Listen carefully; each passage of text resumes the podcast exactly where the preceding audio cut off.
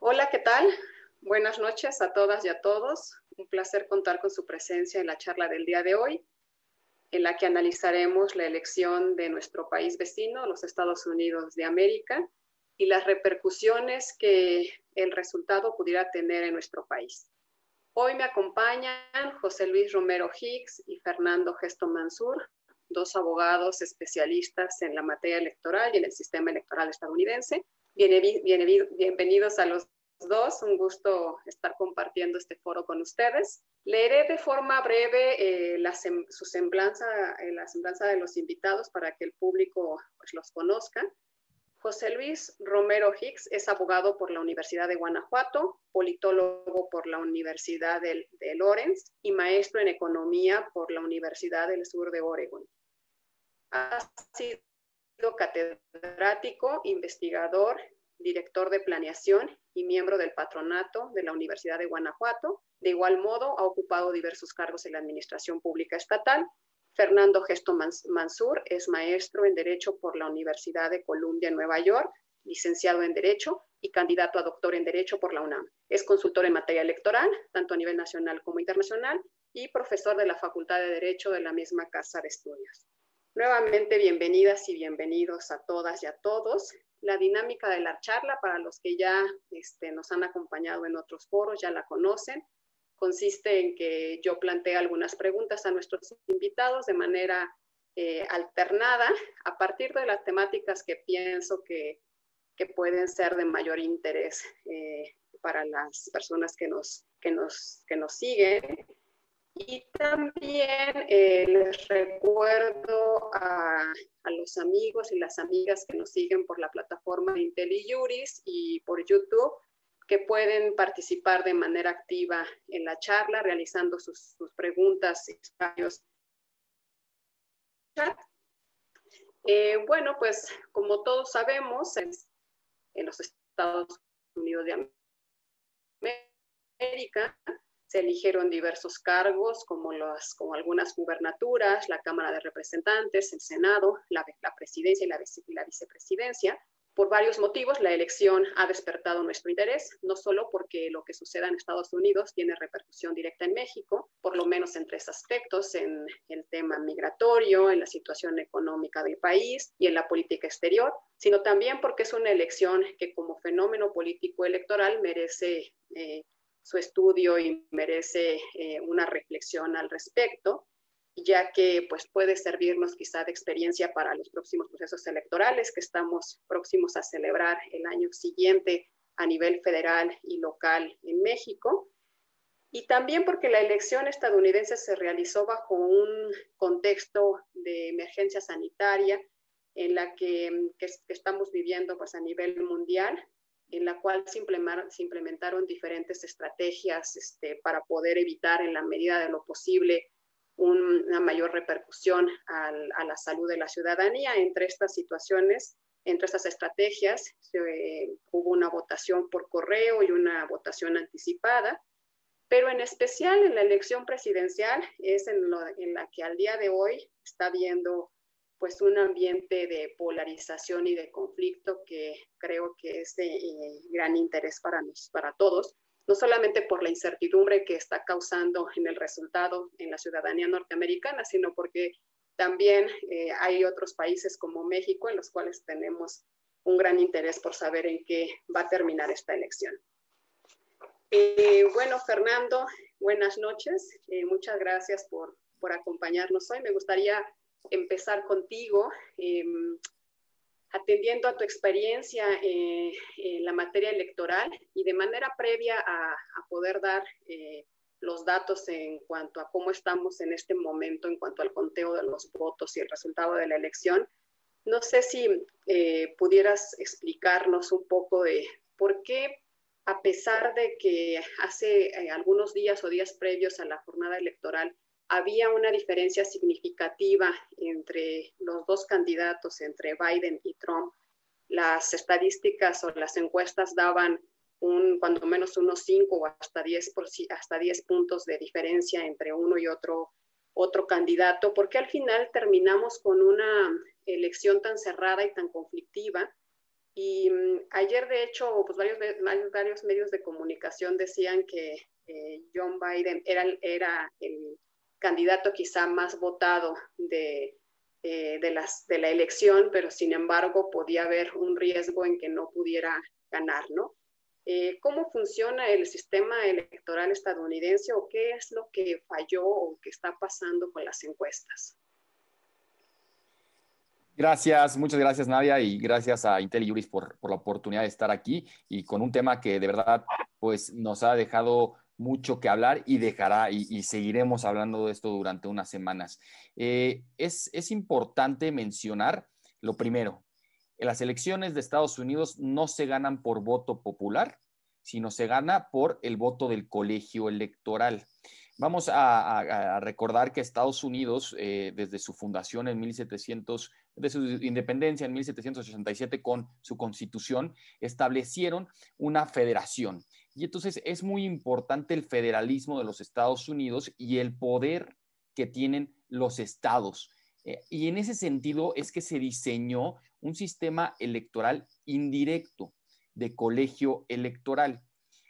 Cada estado, hoy tenemos 50 estados en, eh, la Unión Americana, tienen un cierto número de electores. Estos eh, electores, el cierto número de electores se define de acuerdo al número de representantes, que aquí serían los diputados, que tienen en cada estado que se definen por la población, y más dos eh, votos electorales que representan a dos senadores. Entonces, mientras más diputados o representantes tengas en cada estado, más votos electorales. Y por eso tenemos ciertos estados que tienen más votos electorales que otros, que son eh, California, por ejemplo, que tiene 55, Florida 29, Nueva York, porque tienen mayor número de eh, población, mayor número de representantes. ¿Y cómo se elige a estos electores? Estos electores sí se eligen mediante voto popular, es decir, los norteamericanos, los estadounidenses salieron a votar durante el 3 de noviembre y antes con, con que los van a representar ante el colegio electoral. ¿Cuántos hay? Son 538 electores. Entonces, quiere decir que el número mágico para tener una mayoría es 270 electores. Entonces, aquí hay una fórmula que se llama el winner takes all. El winner takes all quiere decir que si tú ganas en un estado por un voto o por un millón de votos, vamos a poner que los demócratas ganan California por un millón de votos. Los 55 votos electorales se van a ir para los demócratas. Pero supongamos lo que está pasando ahorita en Georgia. En Georgia eh, va ganando Trump por 4 mil votos. Y son 11, se irán a los republicanos. ¿Y qué pasa con el voto de, los demócratas, con, que, es importante? Se borra. Entonces, por eso se dice que es un voto indirecto. ¿Qué va a pasar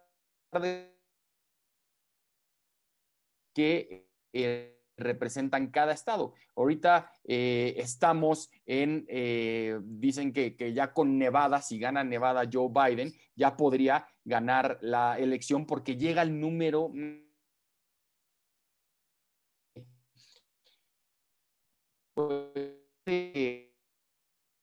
que el poder de los estados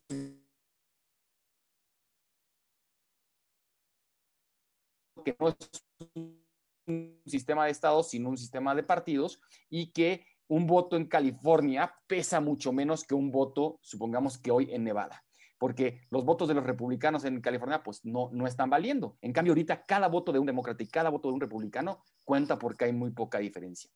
Vamos a ver cómo quedan estos estados para ver si en, cualquier, en algún momento ya Joe Biden, que parece que es el favorito, llega a estos 270 votos. Muchas gracias, Fer. Déjame complementar tantito, si me das chance, Nadia. Sí, claro, José Luis, adelante. Este, yo creo que es muy importante estas bases que nos explica Fernando, solo para repasar los, los, puntos importantes.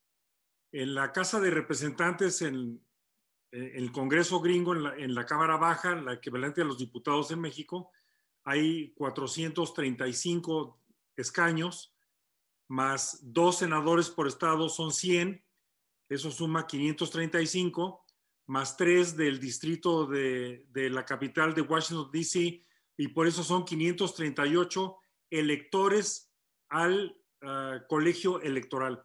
Por eso la democracia de Estados Unidos es una democracia indirecta, no es como el caso de México, que se trata del sufragio universal. Eh, y de hecho, por ejemplo, en las pasadas elecciones, eh, allá el presidente de la República eh, dura en su encargo cuatro años y tiene derecho a una reelección, a diferencia de que en México, como todos lo sabemos, es un sexenio sin reelección. En Estados Unidos, al, cuarto año viene la reelección y es muy raro que el partido no postule al presidente en turno, por supuesto, como su candidato para reelegirse. Bueno, dicho eso, Nadia, amigos y amigas, Fíjense que la cosa se puede complicar. Y la cosa se puede complicar porque eh, los, los, delegados electores eh, van a, a sesionar, el colegio electoral va a sesionar en Estados Unidos el 14 de diciembre, el lunes 14 de diciembre. Y entonces el lunes 14 de diciembre se reúnen y se hace una ceremonia en donde, por ejemplo, los de California, va el, representante y emite sus 55 votos, como nos decía Fernando, en este caso por Joe Biden, que ya declaró que los eh, demócratas, como es un estado muy demócrata, y lo mismo pasó hace unos años, en 2016, con Hillary Clinton, votan sus 55 votos por este, su candidato demócrata. Y los de Ohio, que en este caso ya en Ohio eh, se pronunciaron a favor de Trump, pues se esperaría que los votos de Ohio se entreguen el lunes 14 de diciembre. Pero hay un problema, hay un problema, porque los delegados no en todos los estados están obligados a votar en el sentido del resultado del voto en su entidad federada. Entonces, por darles un ejemplo, a estos seguidores o estos electores, eh, perdón por el anglicismo, pero se les llama faithless electors, que son electores sin fe. Y de hecho pueden cambiar el sentido de su voto. En el 2016 hubo siete de estos electores, dos se le voltearon a Trump y cinco se le voltearon a Hillary Clinton. Entonces, eh, como decía Fernando, eh, en el caso, ¿dónde estamos ahorita? Miren, en Estados Unidos hay dos tipos de cadenas de televisión, las que apoyan a Trump y las que apoyan a Biden. Eh, simplificando está CNN, que apoya a, a Biden, y Fox News, que apoya a Trump. El proceso no ha iniciado. Todo lo que estamos viendo ahorita es un proceso extralegal. El, el tally, la relación de los votos que estamos oyendo en la televisión, pues es, es porque las televisoras lo están haciendo de la información que les nutren los resultados del conteo electoral en cada distrito y en cada estado eh, de, de, la Unión Americana, en cada uno de los 50 estados. Bueno, ¿cuál es el problema? ¿Qué pasaría para los efectos de conversación. Como dice Fernando, la cadena Fox News ya le reconoció 11 puntos o 11 votos de Arizona a favor de Biden, a pesar de que apoyan a Trump. Mientras que la cadena que apoya a Biden no ha reconocido la de Arizona, el mundo al revés. Por eso cuando ustedes ven un noticiero, si ven CNN, eh, dice que Biden lleva 253 votos, mientras que si vemos a Fox News, dicen que lleva 264. Por eso nos decía Fernando que los seis votos que representa Nevada podrían ya darle el triunfo electoral a Biden, que es donde estamos ahorita, Nadia. Este, resulta que, que, que Biden, con la cadena más conservadora, tiene 264 votos y Nevada, donde va aventajando Biden, le podría dar los otros seis que llegara a 270. En este escenario de que solo llegue a 270, entonces sí, el 14 de diciembre podría estar en juego que no llegue Biden si se le voltean algunos de estos electores. Sin embargo, sin embargo, hay otros estados en este momento donde, en que estamos platicando, en particular hay dos estados que son Georgia y Pensilvania, que son dos estados en donde hasta este momento aventaja Trump. Sin embargo, como nos explicaba bien Fernando, una de las características de este sistema electoral estadounidense, además de que las reglas son distintas en cada estado, no existe un Instituto Nacional Electoral y las reglas para elegir, es más, físicamente las boletas en California son diferentes a las de Texas y a las de Nuevo México. Entonces, las entidades federadas, los estados de la República estadounidense, son las que establecen desde el diseño de la, boleta hasta las reglas. Por eso se nos hace tan complicado a nosotros, porque los requisitos y las reglas son distintas. Bueno, ¿qué fue lo que sucedió?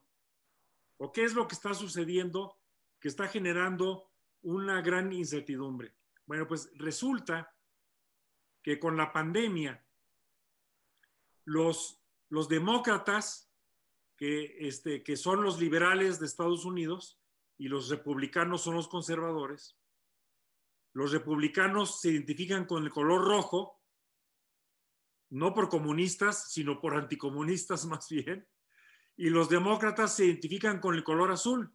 Bueno, eh, resulta que los demócratas le tienen miedo al coronavirus.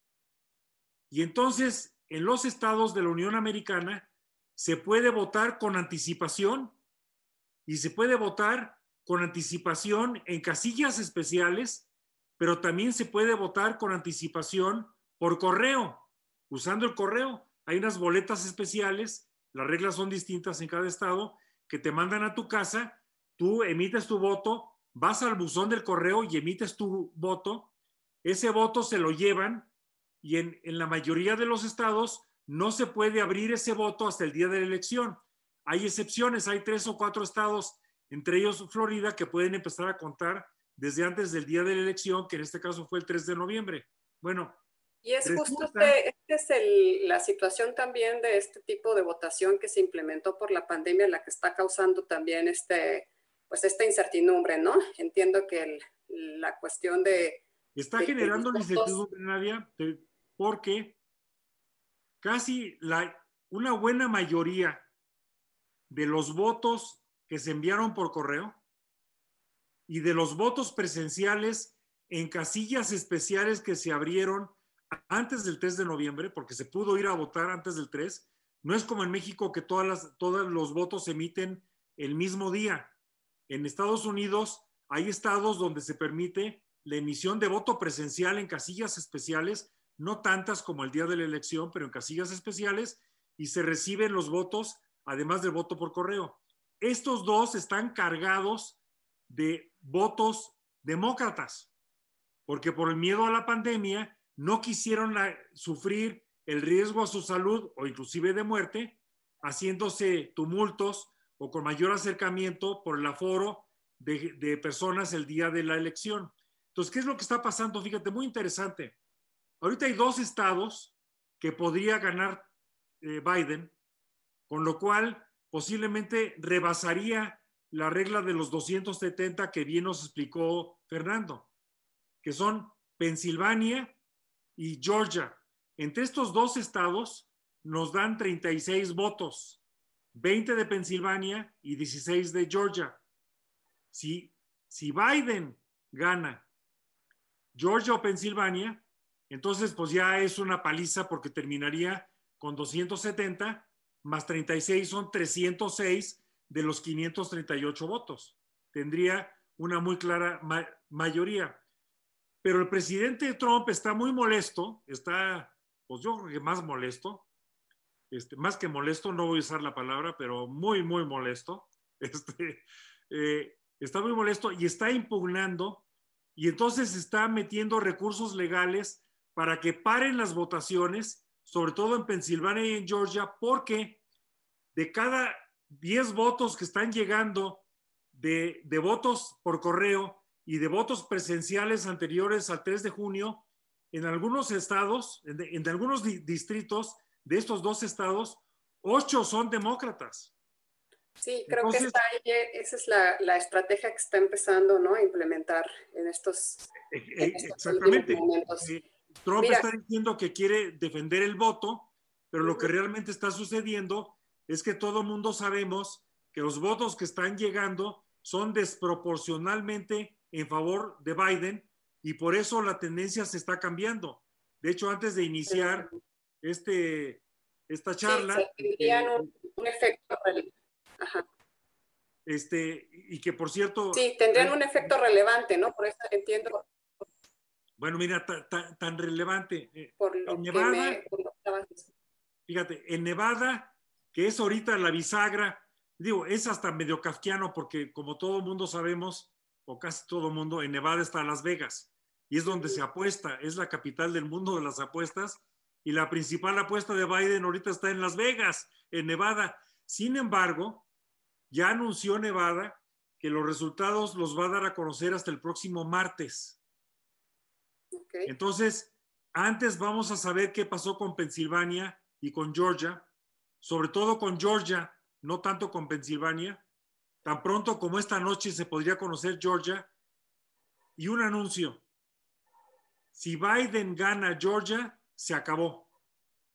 Se acabó ah, porque, son 16 votos son 16 votos más 264 que ya tiene, estaría muy cómodo, inclusive con este escenario que yo les planteo, de que no necesariamente todos los electores están obligados a votar en el sentido del resultado de su entidad federada.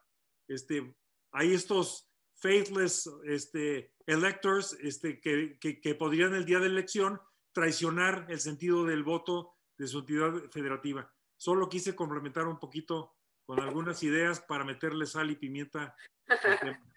Sí, muchas gracias, José Luis. Y bueno, con este contexto, bueno, ya eh, tan amplio que nos, nos, dio José Luis y que además ya nos está fijando, ¿no? El punto como de, litis o de la problemática que se está dando en este momento con la elección presidencial.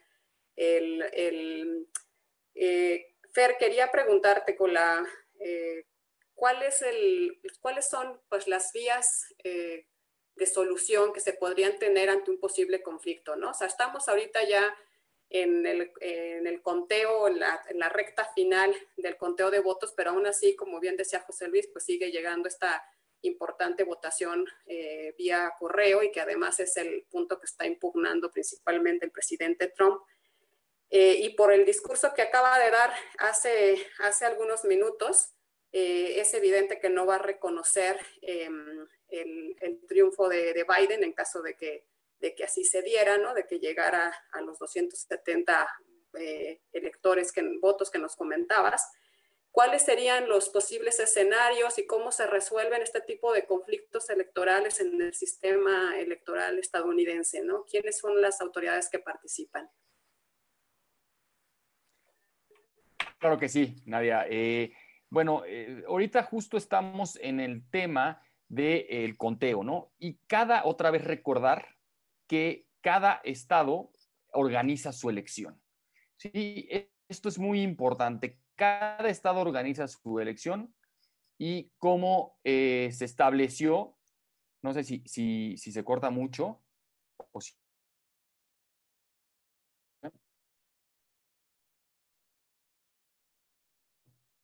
Creo que, sí, creo que estábamos escuchando bien, creo. Un poco.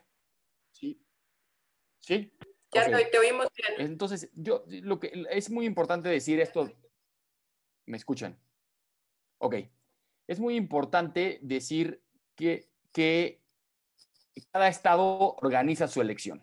Sí, y entonces cada estado también tiene su propia forma de impugnar los resultados. Se pueden impugnar por dos vías. Se puede impugnar el recuento, o sea, que se hagan recuentos de los votos y también que haya irregularidades en el conteo de los votos. Cada estado define cómo se tienen que eh, recontar o cuáles son los supuestos para el recuento. Y ahora, Donald Trump salió el primer día en la madrugada a decir que se iba directo a la Suprema Corte de Justicia. No es así. Primero hay que ir agotando las instancias locales. Otra vez, es, una un federalismo y por lo tanto se tendría que ir, supongamos, si se quieren impugnar los resultados de Georgia, se tiene que ir a la corte, a las cortes de Georgia. Y ya cuando resuelva la Suprema Corte del Estado de Georgia, como un Tribunal Superior de Justicia o el Tribunal Electoral de cada estado, entonces se podría ir a la Suprema Corte. La Suprema Corte no, no tiene esta facultad de eh, calificar una elección federal, porque no hay una elección, son 50 elecciones. Sí, bueno, este, con el District of Columbia, 51 elecciones distintas. Entonces, solamente podría entrar, pues se podría llegar a la Suprema Corte si es que se llega a un, eh, pues a una controversia que se resuelve en la Corte Suprema de alguno de los estados y aparte se apela ante la Suprema Corte de Justicia Federal de, los Estados Unidos.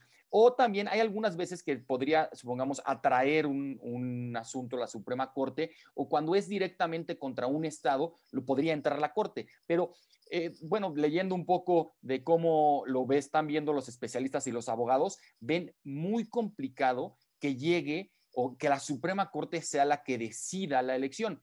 Vamos a recordar en, en 2000 con Gore versus Bush. ¿Por qué llegó a la Corte? Llegó porque había eh, una decisión de la Suprema Corte de Florida que en un condado en específico en Florida se siguieran contando los votos. Eso de lo decidió la Suprema Corte de Florida y ahí de ahí se fue a la Suprema Corte de Estados Unidos y la Suprema Corte de Estados Unidos básicamente lo que dijo es tú como corte no puedes, tú como corte de Florida, no puedes variar la legislación. El único que tiene esa facultad es la legislación de Florida. Entonces, por eso llegó a, eh, a la Suprema Corte. Aquí lo ven muy difícil, lo ven muy difícil que, que sea la Corte la que decida, pero siempre habrá, si hay un estado muy, muy cerrado y que vayan subiendo o se vaya apelando para llegar a la Suprema Corte, pues podría ser que sí llegara. Ahora, hay que recordar que hoy la Corte pues tiene una composición conservadora con el, el la último nombramiento de la ministra que, que, sustituyó a Ruth Bader Ginsburg con Amy. Entonces, pues bueno, si llega la corte muy cerrado, sí podría haber por ahí alguna interpretación que eh, pues eh, que podría generar alguna cuestión sobre eh, los resultados de un estado en específico. Pero entonces se empieza a litigar, casi, casi, hoy supongamos, hay, hay ya, pues, lawsuits, hay demandas en Pensilvania, en Georgia, en Michigan, para parar el recuento y sobre todo hay temas de que los republicanos no, se están quejando de que no pueden entrar sus observadores a los recuentos, ¿no? Entonces, primero se van con los jueces locales, con los jueces ordinarios. Y entonces, los jueces ordinarios, supongamos, en, Georgia no, no pasó la, el conteo, no pasó, eh, no pasó la, no le dieron la razón a los republicanos, tampoco en Michigan. En Pensilvania sí hubo cierta eh, razón de un juez que les dijo, dejen entrar a los eh, republicanos con sus, ahora sí que con su sana distancia y a partir de ahí. Entonces, no estamos ahorita todavía en el momento de decir, ya están yéndose las demandas por los resultados. hoy salió Trump a decir que efectivamente le están haciendo trampa, y que tiene a todos los abogados en todos los estados que están todavía contando para empezar a meter eh, demandas. Pero, pues bueno, pues la verdad que no hay pruebas de un fraude. Eh, los dichos de, Donald Trump de que le están haciendo un, fraude por el voto postal, pues no, se están contando. Los estados, como tienen otra vez esta libertad de decidir eh, cómo se organiza su elección, los estados decidieron, supongamos, en Pensilvania, que los votos que se mandaron hasta el 3 de noviembre, el día de la elección, pueden llegar hasta el 6 de noviembre y se puedan seguir contando. En Nevada llegaron, creo que se puede contar hasta el 12 de noviembre, se pueden seguir contando votos si llegan, siempre y cuando se hayan enviado antes del 3 de diciembre, de 3 de noviembre. No se vale eh, que ahorita sigan mandando. Pero entonces, esto es lo que está tratando de hacer Donald Trump, eh, bueno, el, el, equipo de campaña de Donald Trump y los republicanos, y en un momento quisieron parar los conteos, pero muy chistoso, solamente quieren parar los conteos donde van ganando los republicanos y que en Pensilvania y en Georgia y que pueda haber un, cambio de, ganador, que, Biden los rebase, pero en, Arizona dicen que sí se sigan contando porque ya se están acercando los republicanos. Entonces, no es una estrategia electoral eh, desde el punto de vista del litigio electoral que tenga consistencia, ¿no? Entonces, eh, vamos a ver cómo, cómo, cómo se soluciona esto, pero otra vez, cada estado tiene la libertad de bueno, necesita primero agotarse las instancias locales para poder llegar en un momento a la Suprema de Justicia. Ok, y justo creo que pues esta era la diversidad de la que hablaba también José Luis, ¿no? De las distintas formas en cómo se regulaban las, las, está regulado en cada estado el proceso. Y, pero José Luis, yo quería preguntarte, eh, ¿Qué pasó con los estadounidenses en esta elección? O sea, a mí me, me causó mucha sorpresa ver que a pesar de, de todo el, el, discurso que se había realizado para criticar la administración del presidente Trump en cuanto al indebido manejo de la pandemia, las muertes que ha habido en Estados Unidos, los problemas este, que hay con el racismo, la polarización de la sociedad norteamericana, las expresiones de misoginia del presidente Trump, ¿no? Un largo etcétera de puntos adversos que se criticaban no solamente este, a nivel interno, sino a nivel internacional, eh, tanto por eh, sectores empresariales importantes en contra de, la, administración del presidente Trump, pero a pesar de todo eso, pues vemos un, un, porcentaje relevante de votación que está refrendando este proyecto, ¿no? que está este, justamente con la reelección del presidente. ¿A ti qué te parece que, que, que sucedió? Mira, si quieres, antes de entrarle al, análisis de, la estrategia de, la campaña, déjame complementar tantito lo que dijo Fernando, este, eh, para pintarles el siguiente escenario. Eh, el, relevo de mando en Estados Unidos es el 20 de enero. Entonces, eh, hay muchas cosas que tienen que suceder de aquí al 20 de enero. Yo les mencionaba que todavía, bueno, nos mencionaba ya muy bien Fernando, que de acuerdo a la legislación de varios estados, entre ellos el de Nevada, el que haya puesto eh, una, su voto en el correo y tenga el timbrado del 3 de noviembre, tendrá derecho que se cuente su voto siempre y cuando el correo lo entregue antes del día 12 o 13 eh, de este mes. O sea, no, no es indefinido. Si el cartero se pone borracho o no llega, pues el voto no se va a contar. Pero sí tiene derecho a que por lo menos se consideren cinco, seis o siete días para que el correo llegue entre el 3 de noviembre y el 12 de noviembre. El 14 de diciembre yo mencioné que se reúne el colegio electoral. Pero luego viene enero, porque en, en, diciembre se reúne el colegio y los, los que hayan eh, resultado electos, porque hay que recordar que en esta elección, este, no recuerdo si lo precisó Fernando, pero en esta elección se está también votando, sí se está votando por, por, este, por, por 11 gobernadores, bueno, por 13, porque hay dos de territorio, de Samoa y de, Puerto Rico, más eh, 11 estados. Se está votando, hay que recordar que los diputados en Estados Unidos solo duran dos años en su encargo, mientras que los senadores duran seis años. Entonces, se está votando la totalidad de la Cámara Baja, lo que nosotros le llamaríamos la Cámara de Diputados, allá la Cámara de Representantes, y por 35 de los 100 senadores, más o menos un tercio. Entonces, el 2 de enero es la instalación del nuevo Congreso. Eh, y les recuerdo que el 20 de enero es cuando toma posesión el nuevo presidente o la reelección del presidente en turno, del incumbent, el en turno, ¿no? Este, eh, para el 6 de enero, el Congreso va a leer y reconocer los votos, los votos electorales. Esta es una, es una ceremonia de mucho protocolo en donde se abren los sobres porque los votos que se hagan el 14 de diciembre, no sabremos nosotros el 15 de diciembre ni el 14 cuál es el resultado. ¿eh? Se abre un periodo del 14 de diciembre al 6 de enero en donde el 6 de enero abren los sobres de California y abren los sobres de Pensilvania y de cada uno de ellos y se leen en voz alta el sentido de los votos. Hasta entonces, hasta el 6 de enero, vamos a saber realmente quién amarró sus 270 votos electorales para ser electo. Si por alguna razón ninguno reúne los 270 votos electorales, entonces sí, esto se pone color de hormiga y se puede poner. ¿Qué es lo que pasaría?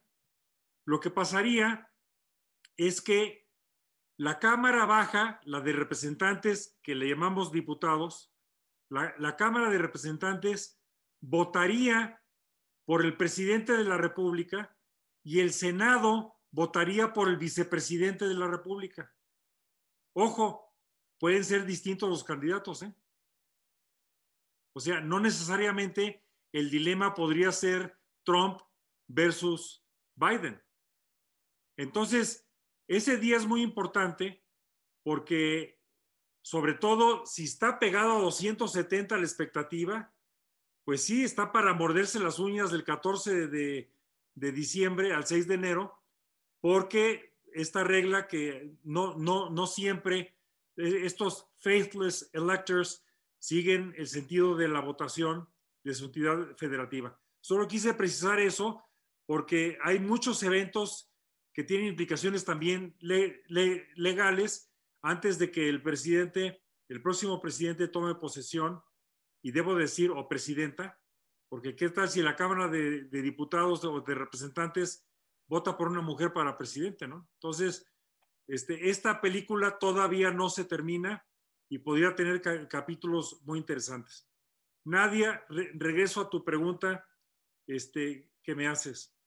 Bueno, una de las cosas que yo he aprendido en la vida es a decir no sé.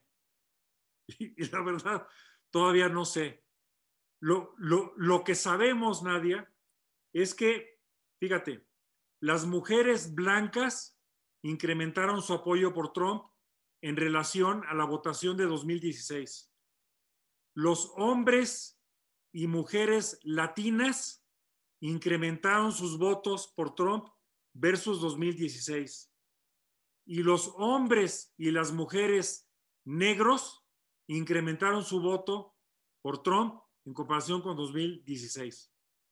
Esa tendencia, tú nos habías preguntado en el principio que cómo veíamos las, encuestas, bueno, pues yo creo que una de las, de las grandes calamidades de esta elección es que efectivamente la mayoría de las encuestas falló. Eh, debo de aquilatar esta opinión porque eh, hay modelos que no se atreven a decir cifras, sino a dar probabilidades de, de, triunfo. Mira, por ejemplo, la revista The Economist, eh, con sede en Londres, le da bueno, todavía le, da 92% de probabilidades de triunfo a Trump. No te dicen si es por un amplio margen o simplemente llegando a 270. Eh, hay otro despacho este, que se llama Real Clear Politics y que ellos toman de diferentes casas encuestadoras, las califican en confiabilidad histórica, hacen su mezcla y sacan su probabilidad de voto y ellos les daban un 83% de probabilidad. Hay otro despacho también muy prestigioso que se llama 538, por los 538 electores, en inglés 538. este, y ellos también le daban el 84% de probabilidades. Luego las casas de apuestas le daban el 63% de probabilidades de triunfo a Biden y el panel de expertos le, daba en, alrededor de, de 85% de probabilidades de triunfo a Biden. ¿Qué te estoy diciendo? Que todas las encuestadoras, incluido Fox News, que es el más conservador que mencioné hace rato, no había una sola encuestadora que se la jugara con probabilidades para Trump. Sin embargo, cuando te metes a ver ya este, mayores eh, especificidades, pues sí, este, le, fallaron, pero, pero terrible, ¿no? Por ejemplo, eh, está el caso que mencionó Fernando, el, caso de Florida.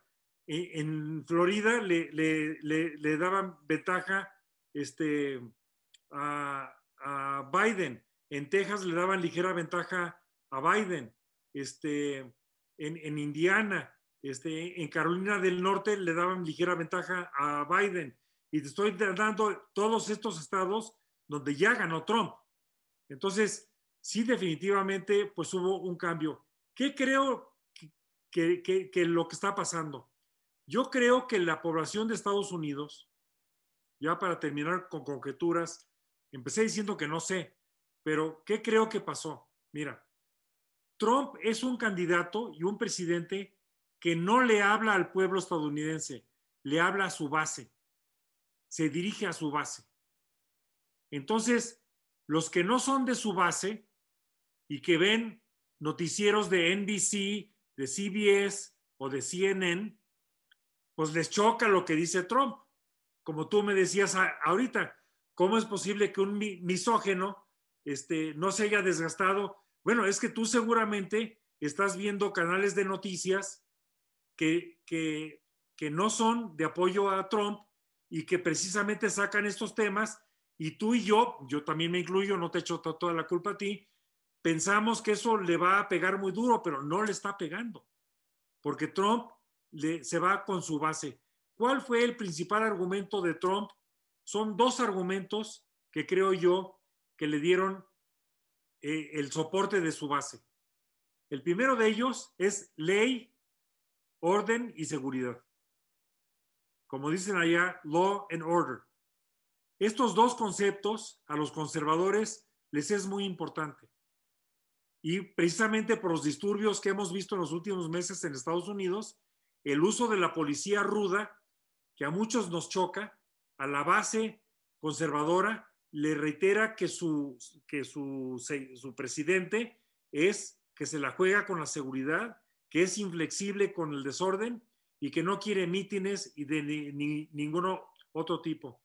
Y luego, en particular en Florida, en particular en Florida, resulta que Florida es un estado clave.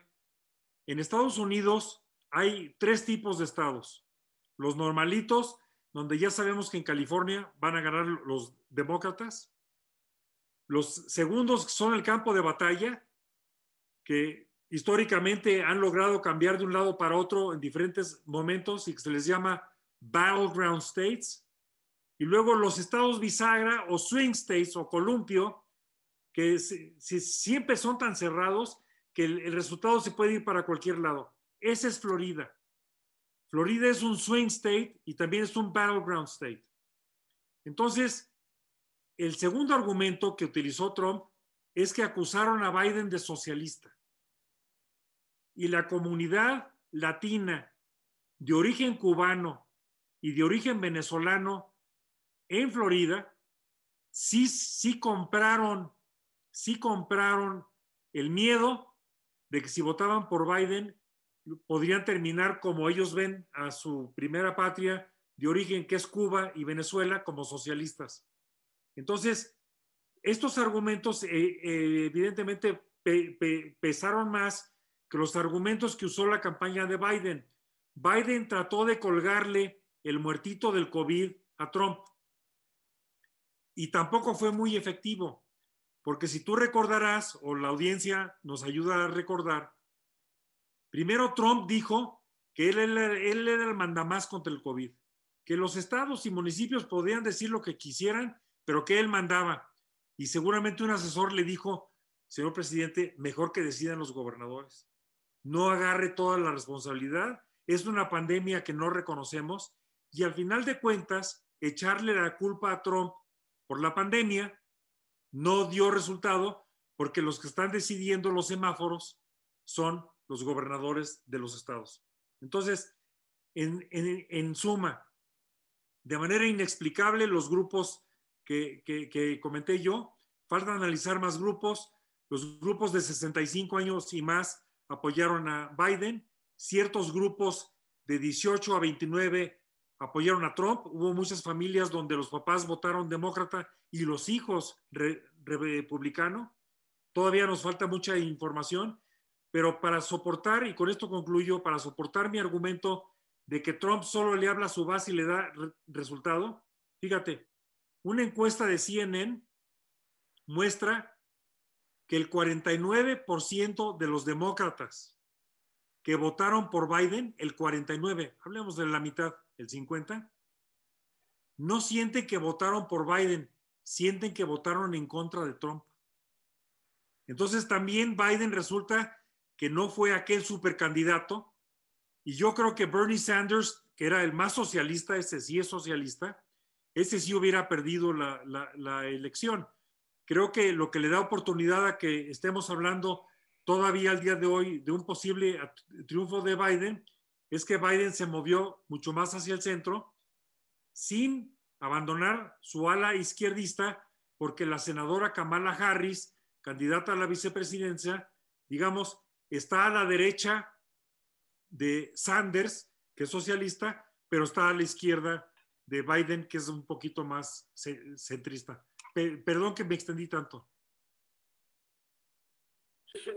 No, no te preocupes, es que justo así pasa, porque la verdad hay tantos temas por, por hablar sobre, sobre la elección, que de hecho yo también pues me voy de un tema a otro, pero no, no quiero dejar de, de, tocar este, una especie como de comparación eh, con lo que va a pasar en México o con lo que, lo que es nuestro sistema electoral mexicano, ¿no? Entonces, eh, quería aprovechar también eh, la experiencia que tiene Fer, pues que es litigante en la materia electoral desde hace un tiempo, para poder hacerte dos preguntas, Fer. Una, por un lado, es si hay como, bueno, yo escuchaba comentarios en el Twitter el martes en la noche sobre qué bueno que, que está, que, en México tenemos el Instituto Nacional Electoral, ¿no? Y qué bueno que tenemos un PREP, que también ya comentaba José Luis esa diferencia. Y qué bueno que los votos aquí son directos, ¿no? En realidad hay una forma o alguna, si hacemos una comparación de, de nuestro sistema electoral con el sistema electoral estadounidense, hay figuras en nuestro sistema que tú consideres que de las cuales debemos congraciarnos y, este, y sentir que estamos, que en, que en, esa parte es benéfico nuestro sistema hacia, hacia la transición democrática. Y, la otra cuestión que te, que te, quería preguntar también es eh, justo por el, por el tema de que platicábamos de la pandemia, si hay alguna experiencia que se pudiera rescatar de este proceso electoral en los Estados Unidos eh, que tuvo que, que, realizar algunas estrategias eh, para poder salvaguardar el, la salud de los ciudadanos que pudieran recuperarse o pudieran ser algún tema de reflexión para nuestros próximos procesos electorales? Sí, gracias, Nadia. Nada más para, para eh, eh, apuntar una cuestión que dijo José Luis, que a mí se me hace muy interesante, es que es la polarización que existe hoy en la, en la sociedad americana y que sin duda uno creería que eh, pues Biden iba a arrasar y no fue así, ¿no? Y, estamos ahí. Y esto se ve porque está polarizada y hay dos discursos totalmente distintos. El discurso de, de Biden que fue de reconciliación, de que le está hablando a todos los estadounidenses, contra el discurso de Trump que polariza y que solamente le habla a sus, a sus electores, ¿no? Entonces, pues a mí, a, mí desde, el punto de vista de, de una democracia, eso se me hace que no es sano no es sano esta división y esto se está, o sea, e, era, eran dos posturas, campañas de propuestas legítimas contra campañas de popularidad y de ataque hacia el otro. Y pues bueno, uno diría, los ciudadanos queremos escuchar propuestas en vez de ataques, y pues estuvo ahí más o menos. O sea, no, no fue este eh, cambio avasallador que pues impresiona que la sociedad norte estadounidense pues esté tan dividida porque existen muchos Estados Unidos. Existe el Estados Unidos rural, el Estados Unidos de urbano que es demócrata. Los latinos siempre hablan del voto latino en general, pero ya vimos que el voto latino hizo ganar a Trump en, en Florida y el voto latino está haciendo ganar a, a demócrata eh, Arizona, en Arizona a, Biden, ¿no? Entonces, no podemos hablar de un voto latino homogéneo. Entonces, esto es muy interesante. Y ahora, eh, respecto al tema del sistema electoral eh, norteamericano y el sistema electoral mexicano, pues bueno, en la primera diferencia es que nosotros contamos el voto popular. Cada voto vale igual.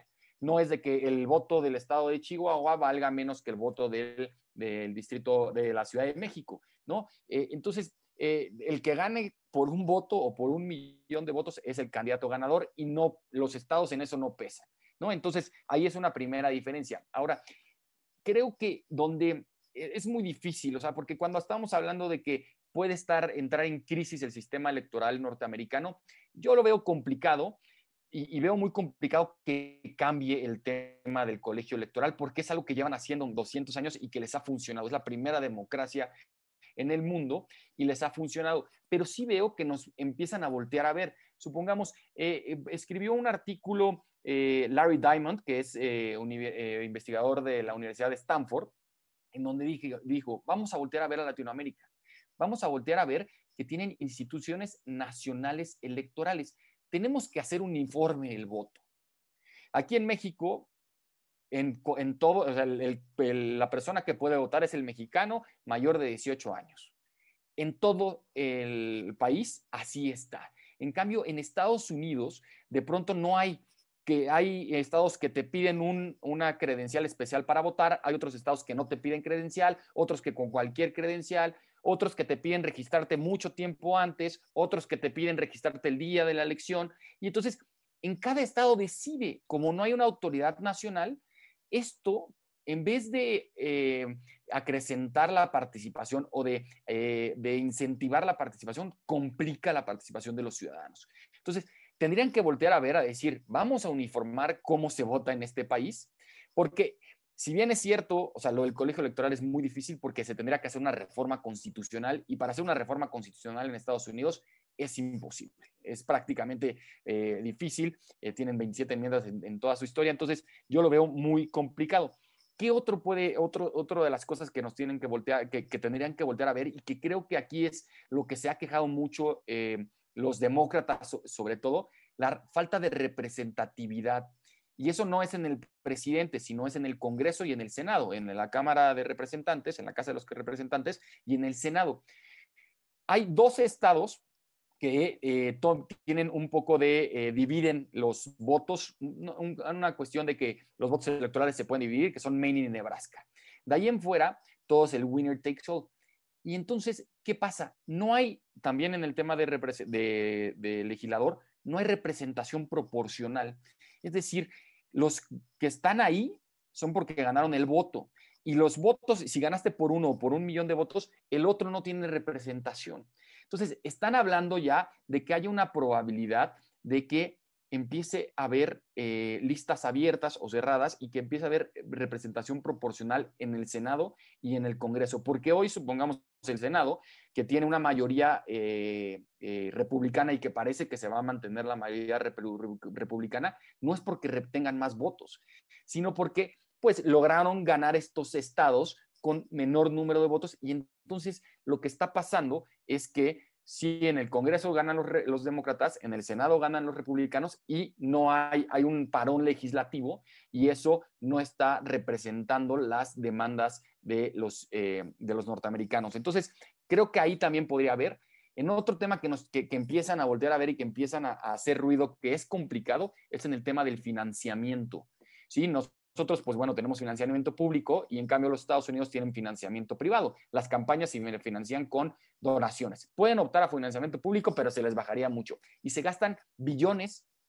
Creo que eh, esta elección, no, no, no, tengo el dato exacto, pero es de la elección que más se ha gastado. Y lo que se empieza a hablar es decir, vamos a tener topes de gastos. Nosotros tenemos topes de gastos y transparencia. La Corte ha sido, la Corte norteamericana ha sido muy renuente con eh, el financiamiento para revisar. Siempre le encuentran la forma para que haya grandes donaciones. Entonces, pero ya se empieza a decir, vamos a tener un poco más de transparencia en lo que gastamos. Y por último, lo que también están planteando es tener una comisión electoral independiente. O sea, sí tienen una eh, comisión federal electoral, pero solamente lo que decide esa comisión son simplemente recomendaciones que le dan los estados. Entonces, una autoridad, comisión, una comisión electoral independiente que también trate de evitar lo que hacen muchos en muchos estados que se llama el gerrymandering, que empiezan a dibujar los distritos de acuerdo a la población. Entonces, en un, en un poblado donde hay una gran cantidad de, eh, supongamos, afroamericanos, que se supone que son demócratas, empiezan a dibujar los distritos para dividir esa, esa población y que en vez de que tenga, un, eh, que tenga mayoría en un distrito, se divide en dos y los republicanos sigan ganando. O también los demócratas también lo hacen. Entonces, una comisión independiente que empieza a hacer eso. Ahora, por último, ¿qué podemos nosotros aprender de esta elección?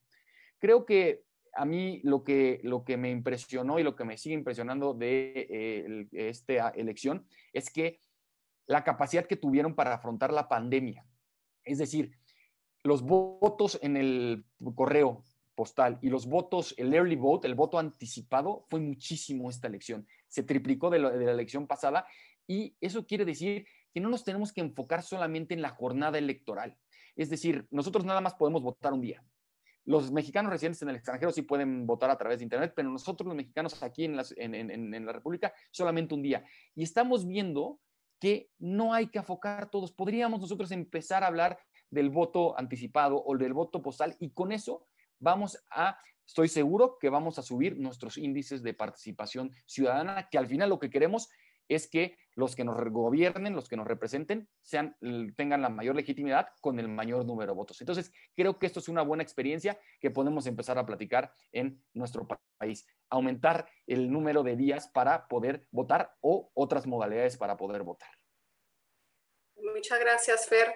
Nos quedan escasos siete minutos, quizás nos vamos a, pero no me quiero despedir de, este, de esta charla sin antes preguntarle a ambos, a ver si Em, si creen que en realidad habría una diferencia con, con, el tipo de candidato que vaya a ganar para como repercusión hacia nuestro país, especialmente en el tema de la política migratoria, o sea, ¿cambiaría en algo que Biden llegara a la, a la presidencia o es una cuestión también un poco efímera porque en realidad las políticas públicas de Estados Unidos pues se toman, ¿no? También de manera conjunta con la como está con la conformación del Senado ¿no? y de la Cámara de Diputados.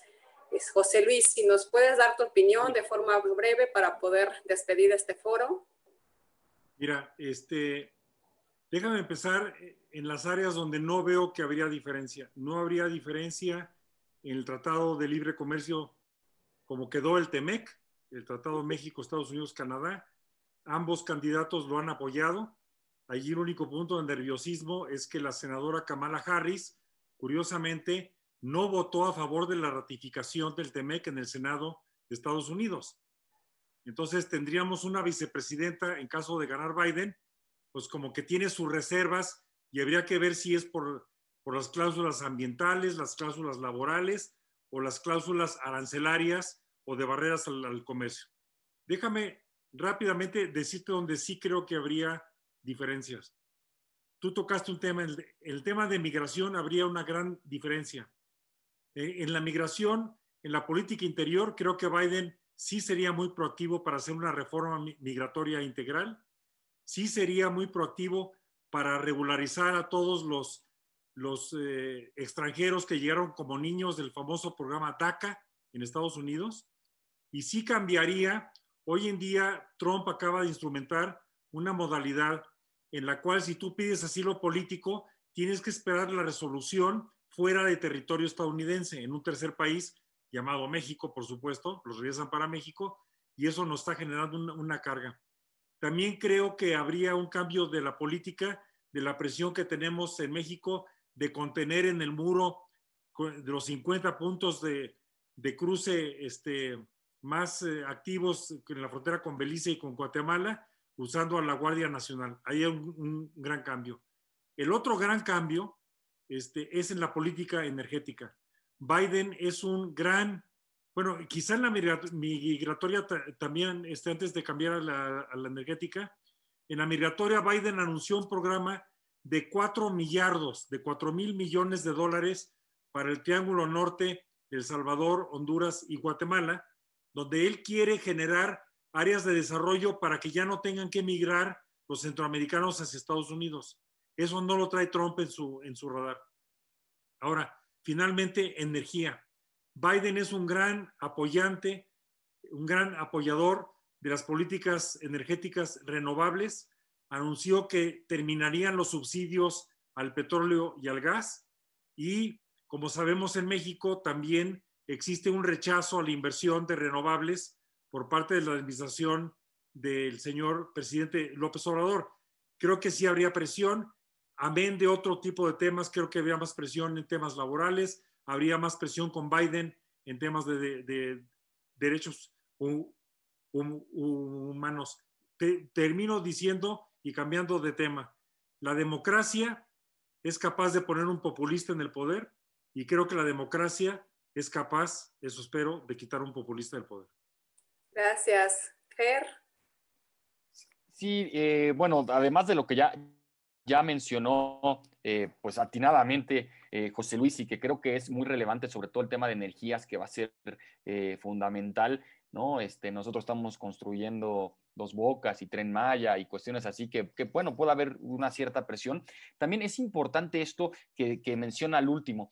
Había una racha en Latinoamérica y en el mundo, en donde los que estaban siendo elegidos presidentes de los países eran estos líderes carismáticos, ¿no? Por no decir, no, no sé si populistas, pero estos líderes carismáticos que le hablan a las mayorías y que no tienen esta afinidad con las minorías, ¿no? Y eso es peligroso para la democracia. Eso, eso, eso sin duda en un, en un Estado democrático democrático constitucional, creo que es, es muy peligroso que, que, los líderes solo le hablen a las mayorías y que no tengan a las minorías en el radar.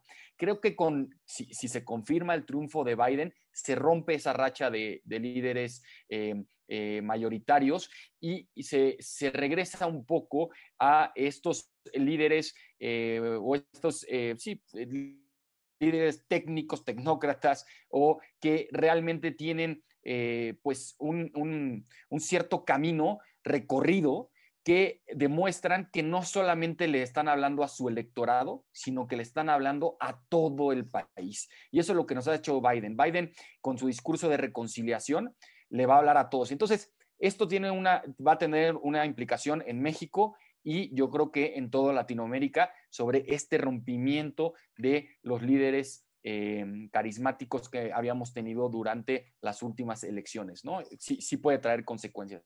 Y pues bueno, esperar todavía, todavía no tenemos ganador, así es que eh, eh, tenemos que esperar, ojalá que, que, se resuelva pronto y que haya em, pues una democracia consolidada como siempre ha sido Estados Unidos, porque si, si se pone en riesgo, yo creo que no tendría nada más implicaciones en Estados Unidos, sino en todo el mundo, ¿no? Muchísimas gracias. Bueno, pues como bien dices, Fer, entonces parece que la, la, espera todavía es larga, ¿no? Estábamos en, nos vamos a quedar en ascuas todavía un ratito. Yo les agradezco muchísimo a José Luis y a Fernando por esta charla. Creo que quedaron varias, varios temas todavía en, en pendientes porque da para mucho esta plática, pero de manera general creo que abordamos este, las cuestiones más relevantes, ¿no? Eh, les agradezco a todas y a todos los que nos siguen por el canal de IntelliJuris y bueno, pues nos vemos próximamente. Buenas noches a todas y a todos y gracias de nueva cuenta. Gracias a todos. Felicidades Fernando, Nadia, muchas gracias. Gracias. Muchas gracias José Luis, Nadia. Saludos a todo el auditorio. Gracias, igualmente.